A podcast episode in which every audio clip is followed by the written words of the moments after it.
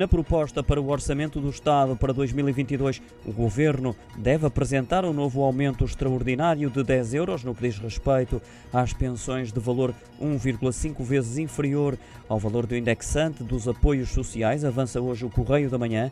Isto significa que as pensões de valor inferior a 658 euros vão ter direito a este aumento, isto se o indexante dos apoios sociais não sofrer alterações no próximo ano. Uma medida que é considerada fundamental pelo Governo para convencer tanto o Bloco de Esquerda como o PCP a aprovarem o orçamento do Estado e permite que 2 milhões de pensionistas beneficiem deste aumento extra de 10 euros brutos mensais nas suas reformas. Já as que se situam acima deste valor não devem ser aumentadas.